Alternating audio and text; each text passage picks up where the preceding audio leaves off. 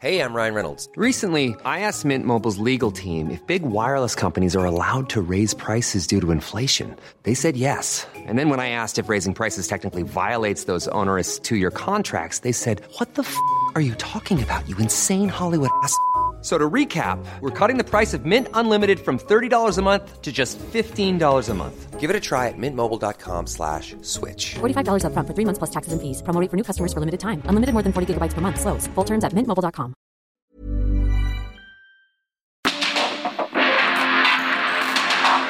Porque el mundo actual no se entendería sin la economía, las finanzas y los negocios. Acompaña a Mario Maldonado, el columnista de negocios más joven y objetivo del periodismo financiero en su programa. Bitácora de negocios.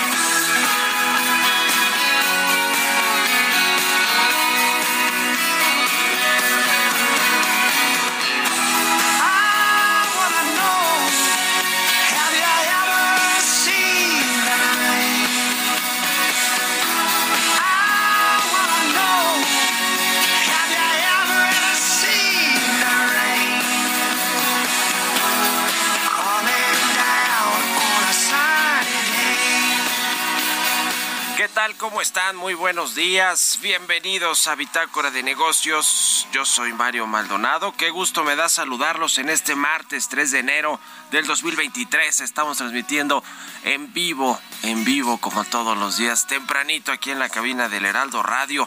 Muchísimas gracias por acompañarnos en este martes aquí en estas frecuencias del 98.5 de FM en la Ciudad de México y en todo el Valle de México, también en el resto de la República Mexicana, a todos los que nos escuchan en el interior de la República, muchísimas gracias en Guadalajara, en Monterrey, en eh, La Laguna, en Tuxtla Gutiérrez, Tampico, Chilpancingo, en el, sur de los Estados Unidos, también nos escuchamos en McAllen, en Brownsville, y recientemente este inicio de año comenzamos en Mérida, Yucatán, y nos da mucho gusto eh, pues compartir con todos ustedes allá en el sureste mexicano también estas, eh, este programa y abrimos la barra de El Heraldo Radio aquí en, en el, en el 96.9. Estaba buscando justamente la, estación de Mérida, Yucatán. Ya estamos en el, en el 96.9 de FM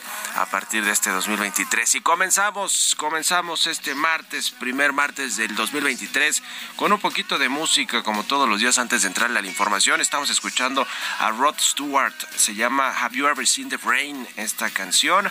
Y esta semana escuchamos canciones de los artistas confirmados que se estarán presentando en concierto este 2023. Es en México, por supuesto, y es el caso de este cantante, eh, Rod Stewart músico, compositor, productor británico que se va a presentar el 28 de abril en el Palacio de los Deportes aquí en la Ciudad de México. Y bueno, pues este es un clásico, esa, esta canción de Have You Ever Seen the Rain. La vamos a estar escuchando hoy aquí en Bitácora de Negocios. Y con esto comenzamos y le entramos ahora sí a los temas importantes, a la información. Vamos a hablar con Roberto Aguilar, los temas eh, financieros más relevantes. Las bolsas suben al inicio formal de operaciones de este 2023. La inflación alemana se frena por segundo mes consecutivo por sus subsidios a energía y la Unión Europea ofrece vacunas a China para contener infecciones. Vamos a entrar a estos temas con Roberto Aguilar. Vamos a platicar también con Ernesto Farril, como todos los martes, los cinco cisnes negros y cinco cisnes blancos para la economía de México en el 2023. ¿Qué es lo que viene para este año? Pues no se, no se ve fácil el 2023 en términos económicos para México ni para el mundo. Se está desacelerando la economía por las altas tasas de interés, la inflación que no termina por ceder y por otros asuntos que vamos a platicar con Ernesto Farris. Vamos a hablar también con el ingeniero José Domingo Figueroa nuevo presidente nacional del Instituto Mexicano de Ejecutivos de Finanzas, precisamente sobre cómo viene el 2023 en términos financieros y económicos para México, a nivel macroeconómico, pero también a nivel microeconómico para las empresas, para los negocios en México, los sectores económicos, las industrias, qué va a pasar con el Tratado de Libre Comercio con Estados Unidos y Canadá, que por cierto está ya a la vuelta de la esquina esta reunión que va a tener mm, eh, México, el presidente del observador con sus homólogos de Estados Unidos y de Canadá, Joe Biden y el primer ministro Justin Trudeau.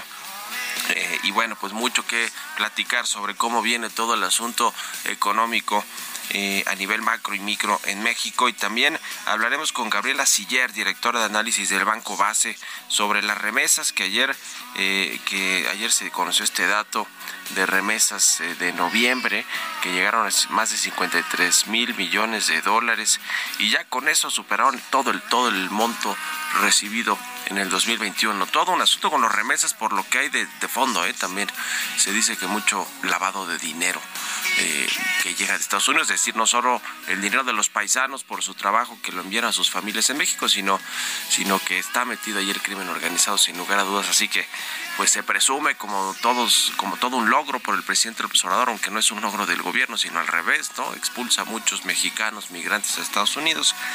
Y bueno, pues vamos a entrarle al tema que pues las remesas como sea siguen siendo la principal divisa, el ingreso de divisas para México. Le esto y también los deseos para el 2023 que tiene Gaby Siller. Le vamos a entrar a todos estos temas hoy aquí en Bitácora de Negocios, así que quédense con nosotros en este martes 3 de enero del 2023. Vámonos al resumen de las noticias más importantes para comenzar este día con Jesús Espinosa.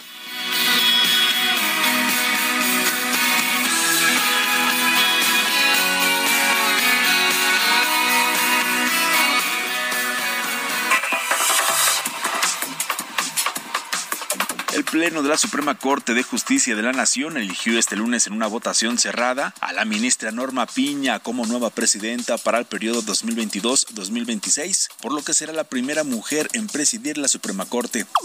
Al ser la primera mujer que preside este máximo tribunal, represento también a las mujeres a nuestro nombre, les agradezco la congruencia a mis compañeras y compañeros. Reconozco la importantísima determinación de la mayoría de este tribunal pleno de romper lo que parecía un inaccesible techo de cristal. Me siento acompañada. La nueva presidenta del alto tribunal, Norma Piña, tomó posesión de manera inmediata después de haber sido elegida. Aseguró que buscará guiar a la Suprema Corte por el camino de la Constitución. Agradezco a las que siempre han creído, a las que no se han cansado de intentar cambios que poco a poco arrinconan nuestra cultura patriarcal. Honro en este momento a las que ya no están. Trabajaremos, nos esforzaremos todos los días por una sociedad más justa, más igualitaria, sin violencia contra las mujeres. Ese es un anhelo, que no les quepa duda. Al respecto, el ex ministro presidente Arturo Saldívar deseó éxito a Piña Hernández en su nuevo cargo. En su cuenta de Twitter, Saldívar destacó que su amiga se ha convertido en la primera mujer en ocupar la presidencia de la Suprema Corte y calificó este lunes como un día histórico. Por su parte, la Coparmex felicitó a la ministra Norma Piña por su designación como presidenta de la Suprema Corte de Justicia de la Nación. Señaló en su cuenta de Twitter que la decisión de los ministros la coloca como la primera mujer en presidir el máximo tribunal. Le desearon éxito en su labor que tendrá como reto preservar la división de poderes y la democracia. El Consejo Coordinador Empresarial también felicitó a la doctora Norma Lucía Piña Hernández y destacó que confía en su capacidad para abonar al desarrollo y buen desempeño del máximo Tribunal Constitucional.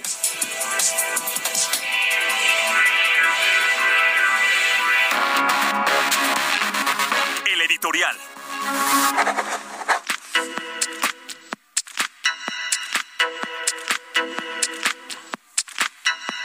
Pues cayó bien en general esta eh, elección de la Corte ayer, la votación a favor de la primera mujer que se convierte en ministra o en ministro presidente de la Suprema Corte de Justicia de la Nación, Norma Piña, quien hay que decirlo, pues no estaba entre los favoritos, entre los cinco candidatos que se postularon con sus proyectos para competir por este puesto de presidente o presidente de la Corte, pues no era de los favoritas, pero las estrellas se le alinearon a Norma Piña y finalmente pues sus compañeros, sobre todo los de carrera del Poder Judicial, eh, decidieron eh, que fuera ella el caballo negro.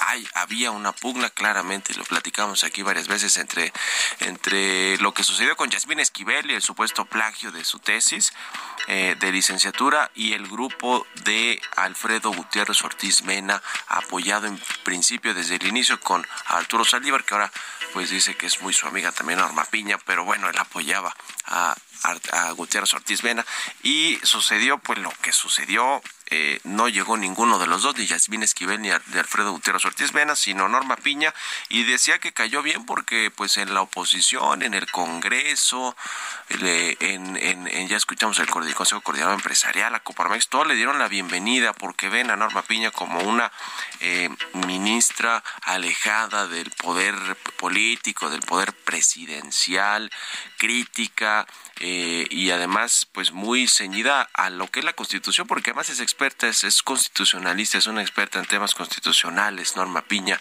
mucha experiencia toda su carrera en el poder judicial de la Federación y bueno pues ahora se convierte en la primera mujer en encabezar la, la corte. Eh, interesante lo cómo cómo fue la votación según me dicen ahí dentro de la corte porque se pensaba que las mujeres le habían dado finalmente el apoyo a Norma Piña y pues no fue así. El que sí mantuvo el el, apoyo, obviamente fue Yasmín Esquivel, que no quiere nada a Alfredo Gutiérrez Ortiz Mena, ni a Arturo Saldívar, ni a ese grupo, pero eh, Margarita Ríos Farjat pues terminó votando también por Alfredo Gutiérrez Ortiz Mena. Eh, Loreta Ortiz votó eh, por Ortiz Mena también en la tercera ronda, aunque no le alcanzó. Y bueno, pues aquí quien se fortalece, porque también hubo, hubo elección en el Tribunal eh, Federal Administrativo, donde llegan todos los juicios fiscales, y allí quedó también un candidato muy cercano a Ricardo Monreal, quien parece que se fortalece con todos estos cambios y con todas estas elecciones que han habido. Así que importante cómo se mueve el ajedrez político lo, eh, y, y de elecciones en el Poder Judicial y etcétera. Lo cierto es que parece que el presidente arrancó con el pie izquierdo el año, ¿no? Tres derrotas, primero el plan B de la reforma electoral, este del Tribunal Administrativo y el de la Suprema Corte de Justicia. ¿O ustedes qué opinan? Escríbanme en Twitter, arroba Mario Mal y en la cuenta arroba Heraldo de México. Economía y mercados.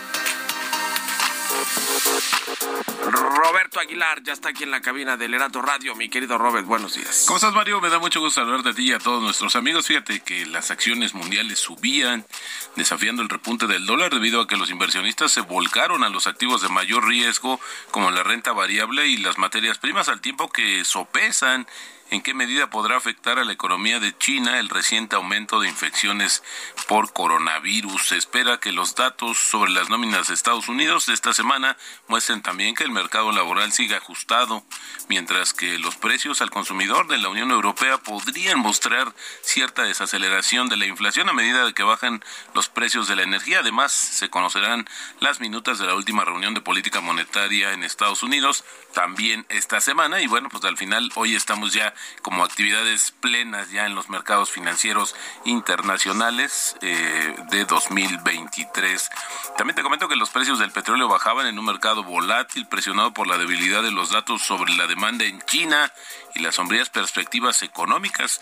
De hecho, el gobierno de China ha elevado las cuotas de exportación de productos petrolíferos refinados en la primera tanda de 2023 y los operadores atribuyeron el aumento a las expectativas de una escasa demanda interna, ya que el mayor importador de crudo del mundo sigue luchando contra la oleada de infecciones de coronavirus.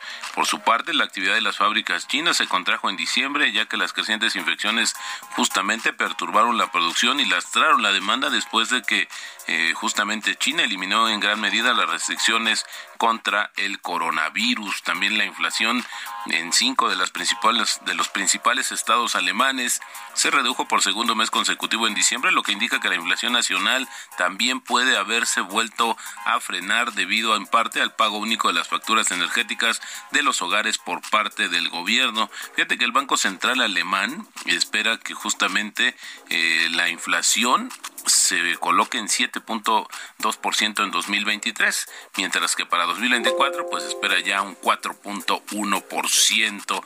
También interesante lo que sucede en China, que medios de comunicación estatales chinos restaron importancia a la gravedad de la oleada de coronavirus que azota el país horas antes de que sus científicos informen a la Organización Mundial de la Salud sobre la evolución del virus. Lo tienen que hacer en tiempo real. Esto se lo pidió el viernes justamente la Organización Mundial de la Salud por la opacidad de los datos. Y bueno, también China se ha quejado, pues ya algunos países impusieron restricciones a los visitantes provenientes de China.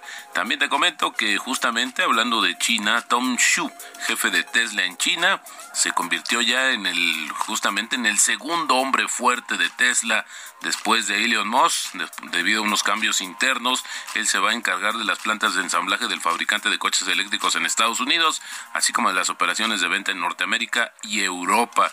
Así que un chino, el segundo, la mano derecha de Elon Musk en Tesla. El tipo de cambio, Mario, cotizando en estos momentos en 19.47 con esto, bueno, pues está prácticamente tabla respecto al cierre del día de ayer y la frase del día de hoy, la mente que se abre a una nueva idea jamás volverá a su tamaño original. Esto lo dijo justamente Albert Einstein. Y qué mejor que empezar estas palabras justamente ya con el 2023. Muchas gracias, mi querido Robert. Eh, gracias y nos vemos al ratito en la televisión. Gracias, Mario. Muy buenos días. Roberto Aguilar, síganlo en Twitter, Roberto AH6 con 20 en puntito. Vamos a otra cosa. Radar económico. Y ya está Ernesto Farril con nosotros como todos los martes. Ernesto, muy buenos días y buen inicio de este 2023. Igualmente. Y hablando de eso, precisamente los cinco cisnes negros y cinco cisnes blancos para la economía de México este año. Platícanos.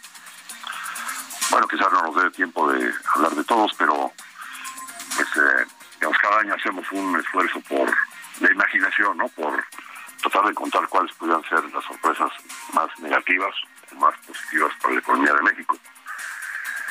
Eh, pues en el caso de este año lo que estamos viendo como cisnes negros, te diría los principales, es uno, que a este gobierno se le ocurriera hacer un segundo intento por hacer un cambio constitucional en cuanto a la reforma de energía eléctrica y que lo lograra. Entonces sería caótico para efectos de la confianza económica y para eh, la perspectiva de largo plazo de nuestro país. Entonces eh, pues sería uno de estos posibles cisnes negros. Otro es que al gobierno se le ocurriera nacionalizar los recursos de las Afores. Eso sucedió, por ejemplo, en Argentina, en la época de la señora Kirchner, y pues, pues realmente fue también muy desastroso. ¿no? Sí, sí.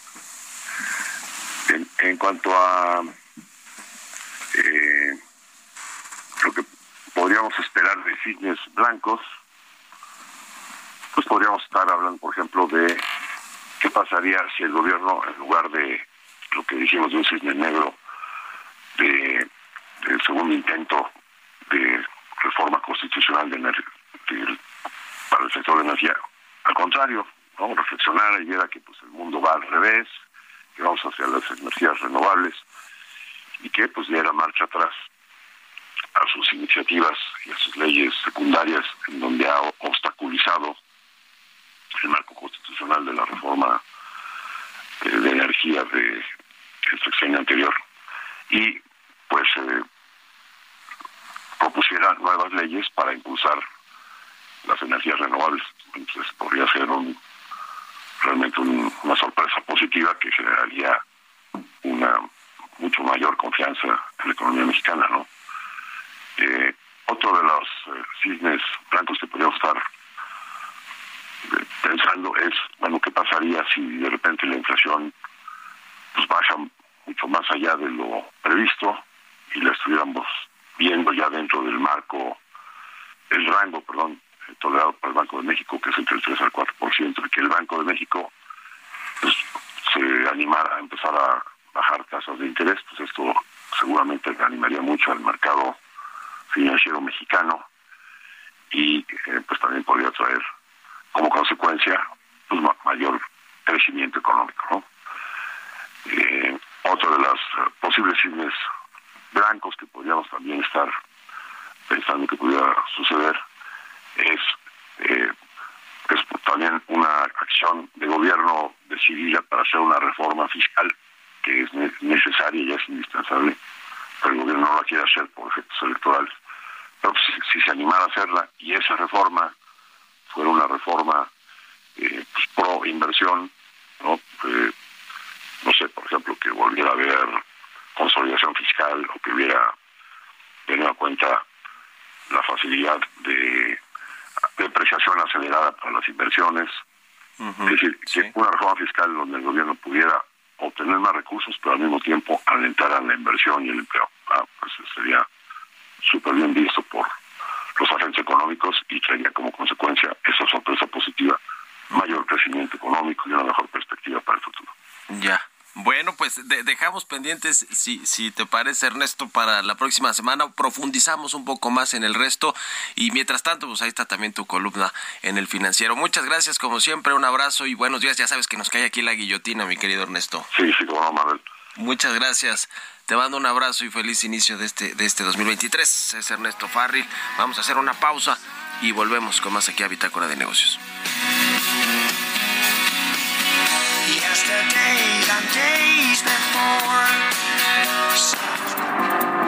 En un momento continuamos con la información más relevante del mundo financiero en Bitácora de Negocios con Mario Maldonado. Regresamos.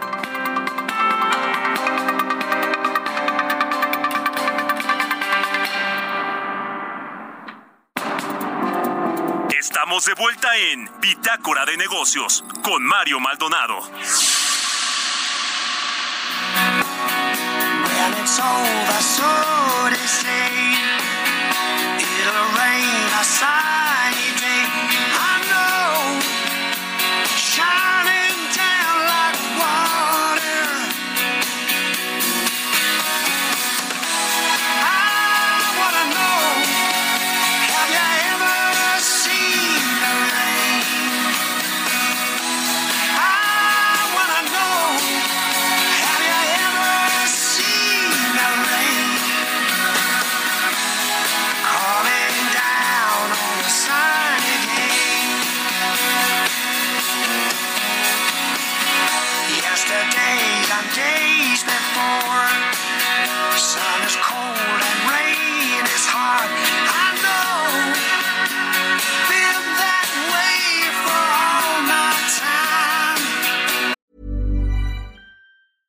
Hiring for your small business? If you're not looking for professionals on LinkedIn, you're looking in the wrong place. That's like looking for your car keys in a fish tank. LinkedIn helps you hire professionals you can't find anywhere else, even those who aren't actively searching for a new job but might be open to the perfect role. In a given month, over 70% of LinkedIn users don't even visit other leading job sites. So start looking in the right place. With LinkedIn, you can hire professionals like a professional. Post your free job on linkedin.com slash people today.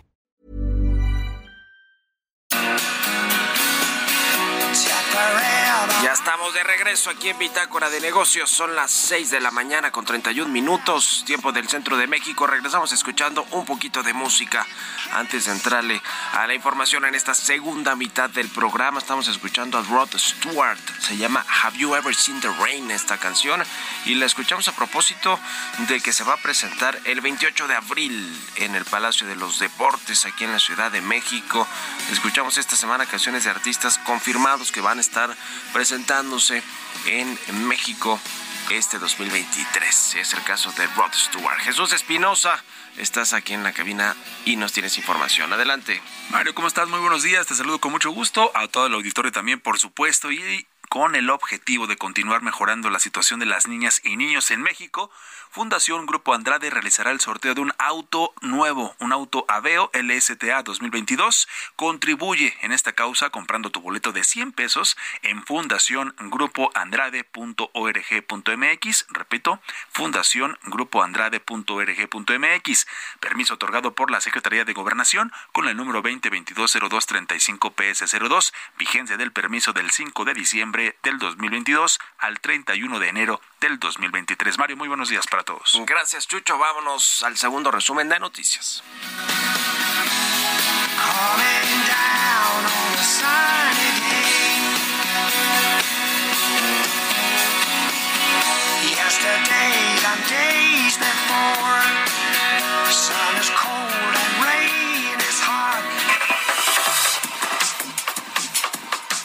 José Medina Mora, presidente de la Confederación Patronal de la República Mexicana, señaló que cada día el gobierno está poniendo más trámites, más burocracia, más piedritas en el camino y esto va deteniendo la productividad. Esto al referir que el reporte Alerta Regulatoria identifica entre 15 y 20 nuevas regulaciones cada semana. En un comunicado, el Instituto del Fondo Nacional de la Vivienda para los Trabajadores indicó que debido a la alta demanda de los acreditados por realizar el trámite, se determinó extender la conversión de créditos a pesos. El plazo se extiende hasta el 10 de enero. El informe de finanzas públicas y deuda pública a noviembre del año pasado reveló que hasta ese mes el impuesto sobre la renta dejó ingresos por más de 2 billones de pesos, lo que significó un crecimiento anual de 14%. De acuerdo con cifras del Banco de México de enero a noviembre del 2022, los ingresos por remesas que enviaron los conacionales del exterior ascendieron a 53.139 millones de dólares, lo que significó un crecimiento de 13.5% y un nuevo máximo histórico respecto al mismo periodo del año previo. Entrevista.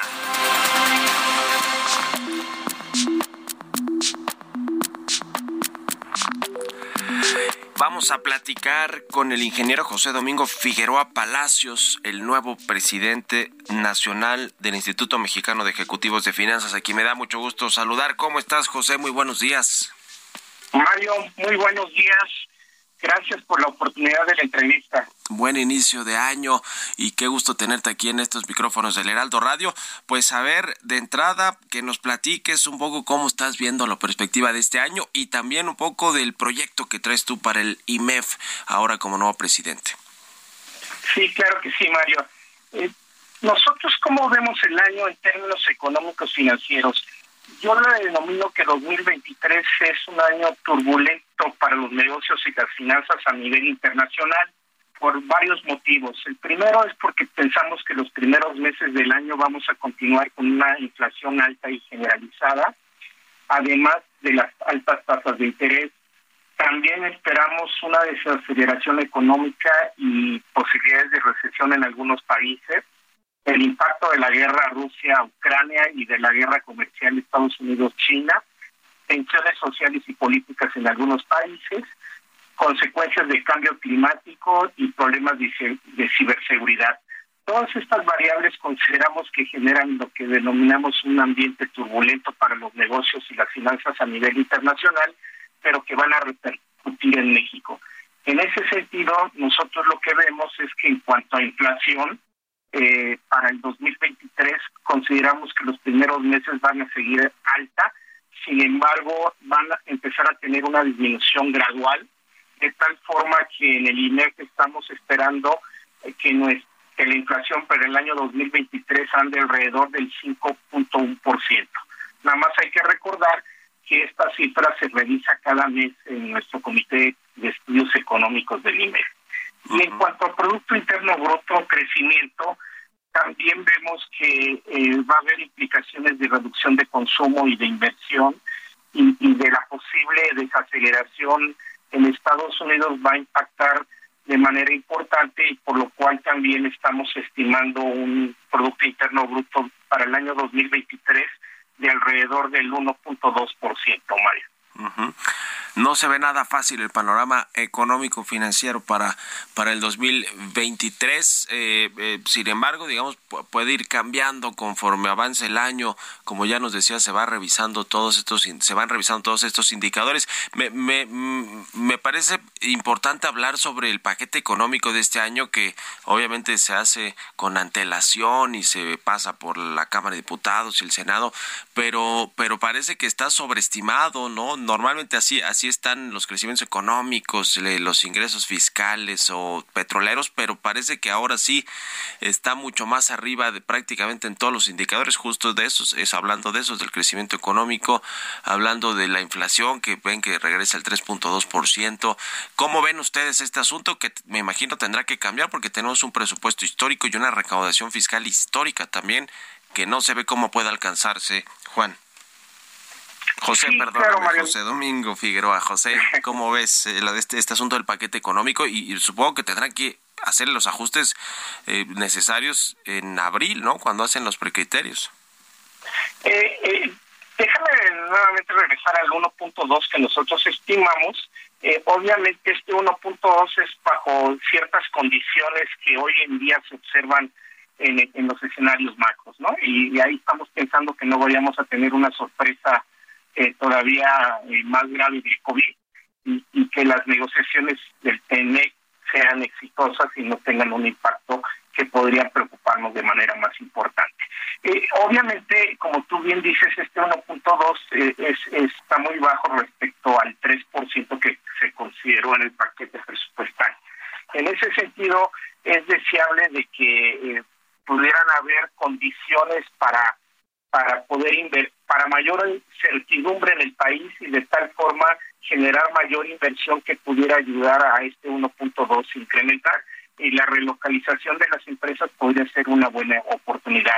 Eh, y totalmente de acuerdo contigo, eh, esta brecha entre el 1.2 que nosotros estimamos y el 3% del presupuesto eh, puede tener presiones importantes para, el gasto público en caso de que no se cumpla la meta que el gobierno está esperando del 3%. Pues, y sobre todo por, por, por lo que significa eso en términos de recaudación, porque la recaudación fiscal también está eh, calculada en función del crecimiento económico y, y, esta, en este año pues, hay una recaudación histórica, si no me equivoco, de 4.6 billones de pesos y un presupuesto histórico de, de más de 8 billones. En fin, eh, eh, ya, ya, veremos, ya veremos cómo se va acomodando todo, este asunto. Ahora, el caso de Estados Unidos, ¿cómo, cómo ven esta correlación que tiene eh, la economía estadounidense con la mexicana, pasando por el tema de las remesas, de los turistas, de el intercambio comercial? Ahora que hablabas del TEMEC y estas consultas que hay en el sector energético y que probablemente pueden abrirse también en el tema del maíz transgénico, pero también por los bancos centrales, por la política monetaria de la Reserva Federal y el Banco de México. ¿Qué, qué, qué, nos dices sobre esta relación íntima que hay entre México y Estados Unidos y cómo va pues a eh, tener efecto lo que sucede en Estados Unidos eh, en nuestro país este año? Sí, mira Mario, eh, recordemos que el crecimiento de cualquier país y obviamente para México uno de los, principales motores son consumo, inversión y sector externo. En cuanto al consumo, estamos eh, totalmente relacionados con Estados Unidos. Eh, recordemos que eh, en los, los eh, hogares, los bolsillos de los hogares están altamente afectados hoy en día por, por la inflación que nos pegó de manera importante. Entonces, estimamos que va a haber menor consumo en ese sentido. Pero respecto a tu pregunta de cómo impacta la, la recesión en Estados Unidos en, en nuestro país, yo creo que va a impactar de dos formas importantes. La primera, en el nivel de remesas. Al, ver una, al, al haber una desaceleración en Estados Unidos, el nivel de remesas va a reducirse, por un lado. Por otro, dado que las tasas de interés en Estados Unidos subieron, muchos de nuestros connacionales tienen créditos en Estados Unidos y les va a costar más pagar esos créditos y también eso va a impactar en mayor en menor nivel de remesas. En ese sentido el consumo va a disminuir de manera natural en nuestro país.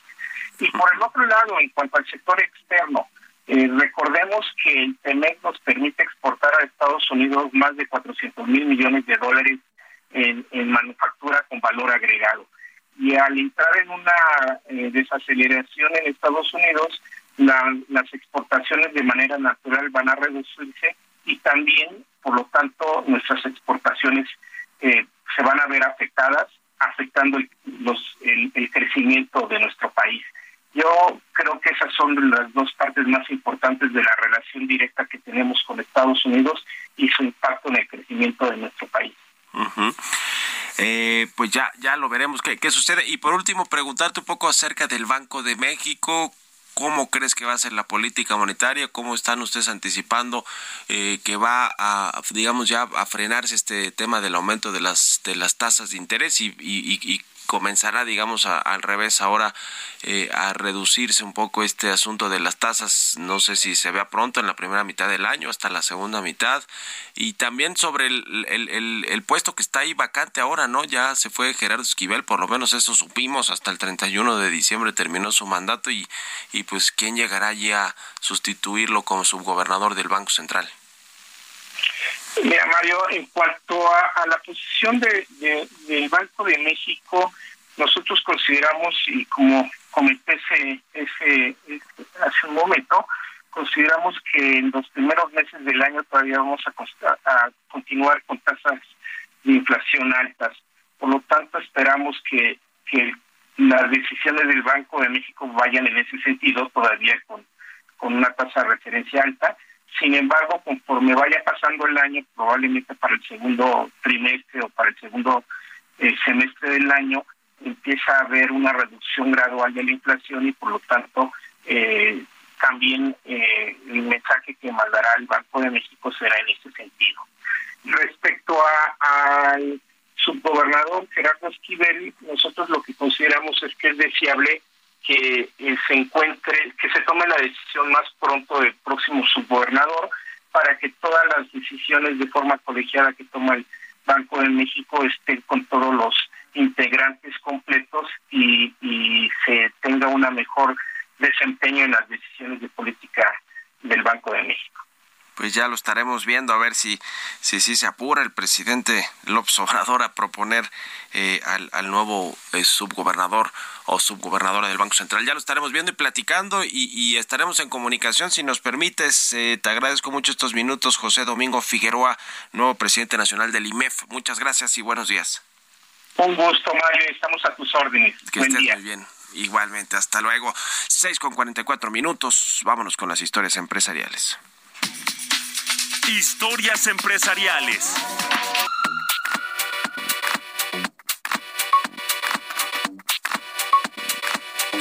El metaverso, ¿qué sucede con este universo alterno? Bueno, pues un estudio revela que nueve de cada diez consumidores sienten curiosidad por el metaverso. Las organizaciones esperan que el metaverso y las experiencias inmersivas sean un canal esencial no solo para las interacciones con los consumidores, sino también para mejorar las experiencias de los empleados y los trabajadores. Y cómo va todo este asunto también de, de Mark Zuckerberg y su empresa, que hasta le cambió el nombre, se llama Meta ahora. Eh, Facebook. Nos platica de todo esto Brenda Rueda. Según un nuevo informe del Instituto de Investigación Capgemini, Inmersión Total, cómo las experiencias inmersivas y el metaverso mejoran la experiencia y las operaciones del cliente, el 77% de los consumidores espera que las experiencias inmersivas influyan en su forma de interactuar con las personas, las marcas y los servicios. Siete de cada diez organizaciones consideran que las experiencias inmersivas serán un elemento diferenciador clave en sus mercados, especialmente en lo relativo a la experiencia del cliente. Del reducido grupo de consumidores que han experimentado el metaverso, tres cuartas partes afirman que lo utilizan actualmente y que seguirán haciéndolo, lo que indica que hay potencial para que las empresas puedan aprovechar el poder de esta experiencia inmersiva tan publicitada. El informe revela que, si bien el metaverso descentralizado real, basado en la tecnología blockchain, aún está en desarrollo, las enormes oportunidades que ofrece para impulsar el valor en toda la empresa ya están en marcha existe un gran potencial para las experiencias de los empleados y la fuerza laboral. Según se desprende de las entrevistas, las organizaciones ya han implementado exitosamente iniciativas inmersivas y del metaverso, especialmente para mejorar la eficiencia operativa. Sin embargo, muchas organizaciones carecen de una estrategia clara para escalar sus iniciativas inmersivas y en el metaverso. Para Bitácora de Negocios, Brenda Rueda.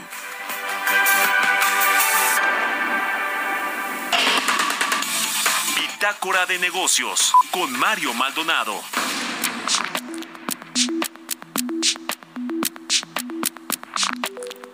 Y bien, vamos a platicar ahora con Gabriela Siller. Ella es directora de análisis de Banco Base. ¿Cómo estás, Gaby? Muy buenos días y feliz inicio de este 2023. ¿Cómo estás, Mario? Muy buenos días. Feliz año nuevo. Igualmente, pues a ver varios temas de cómo viene este año complicado en términos económicos financieros, pero también cómo cerró el pasado o, por lo menos al mes de noviembre con el dato de las remesas que tuvimos que pues superó todo todo el 2021 ya con este dato están eh, pues siguen creciendo el tema de las remesas. Cómo ves este ingreso que es la principal es el principal ingreso de divisas de México verdad ya superando al turismo a la industria eh, automotriz eh, y, y al petróleo no sí así es. La verdad es que el incremento de las remesas que el año pasado bueno el mes de noviembre mostraron un alza de 13% es parte de la explicación de por qué el peso se apreció tanto en el 2022. Y bueno, pues las remesas en noviembre alcanzaron un nivel máximo histórico. Sin embargo, al hacer la comparación con octubre, a ver cuál es la variación, cayeron 10%.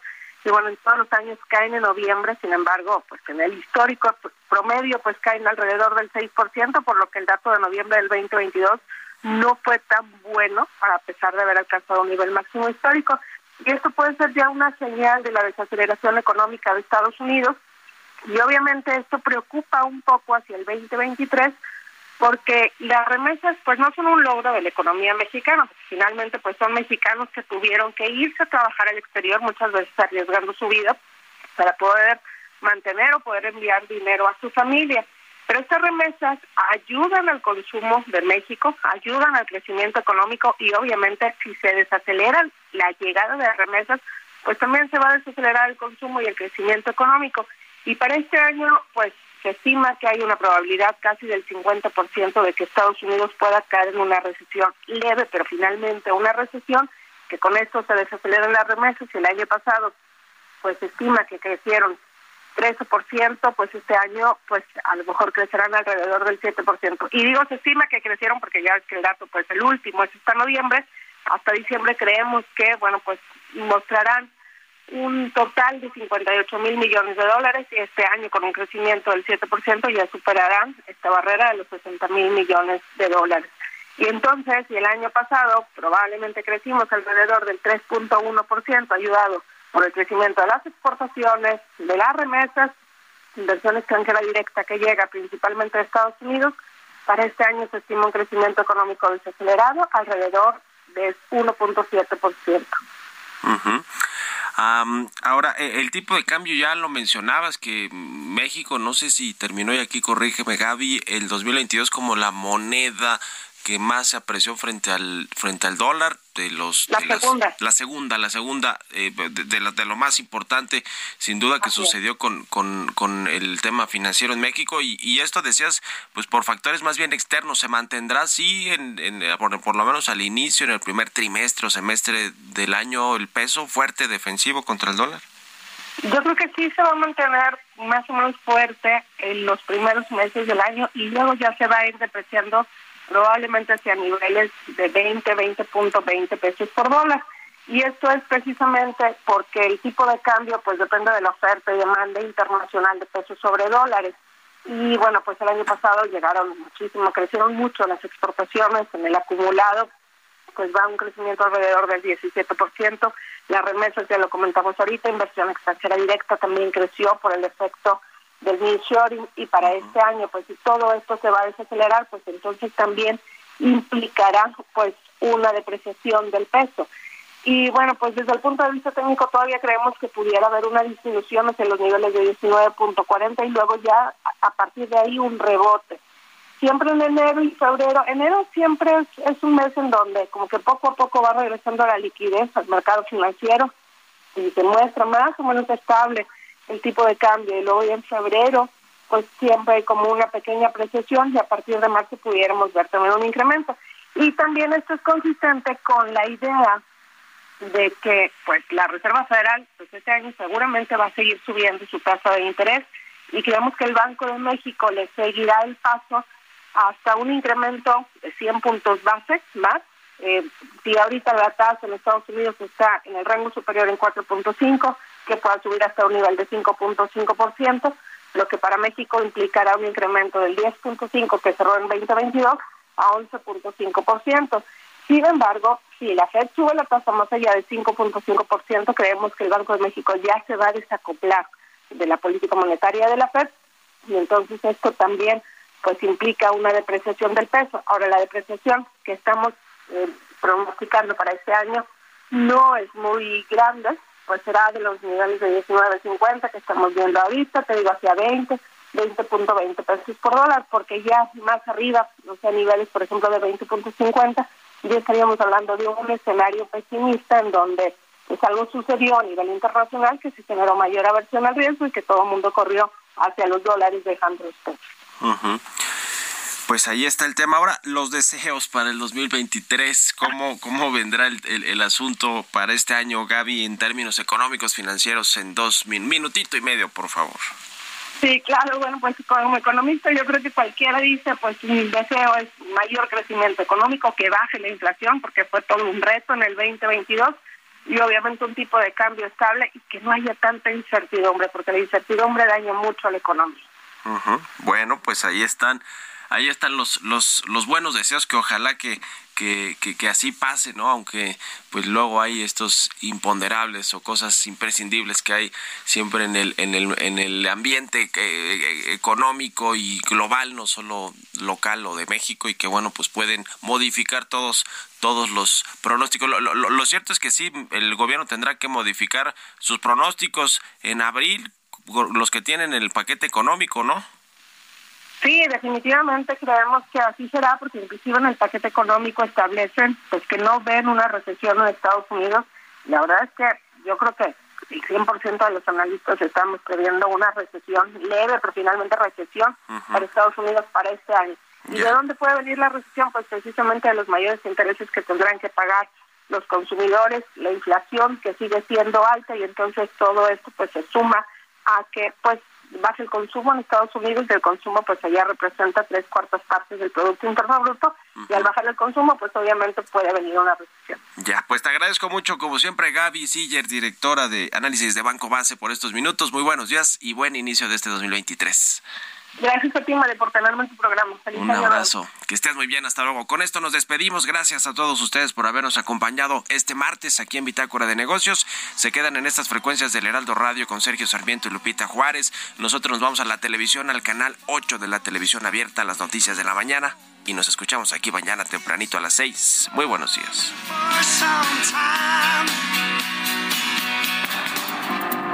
Esto fue Bitácora de Negocios con Mario Maldonado.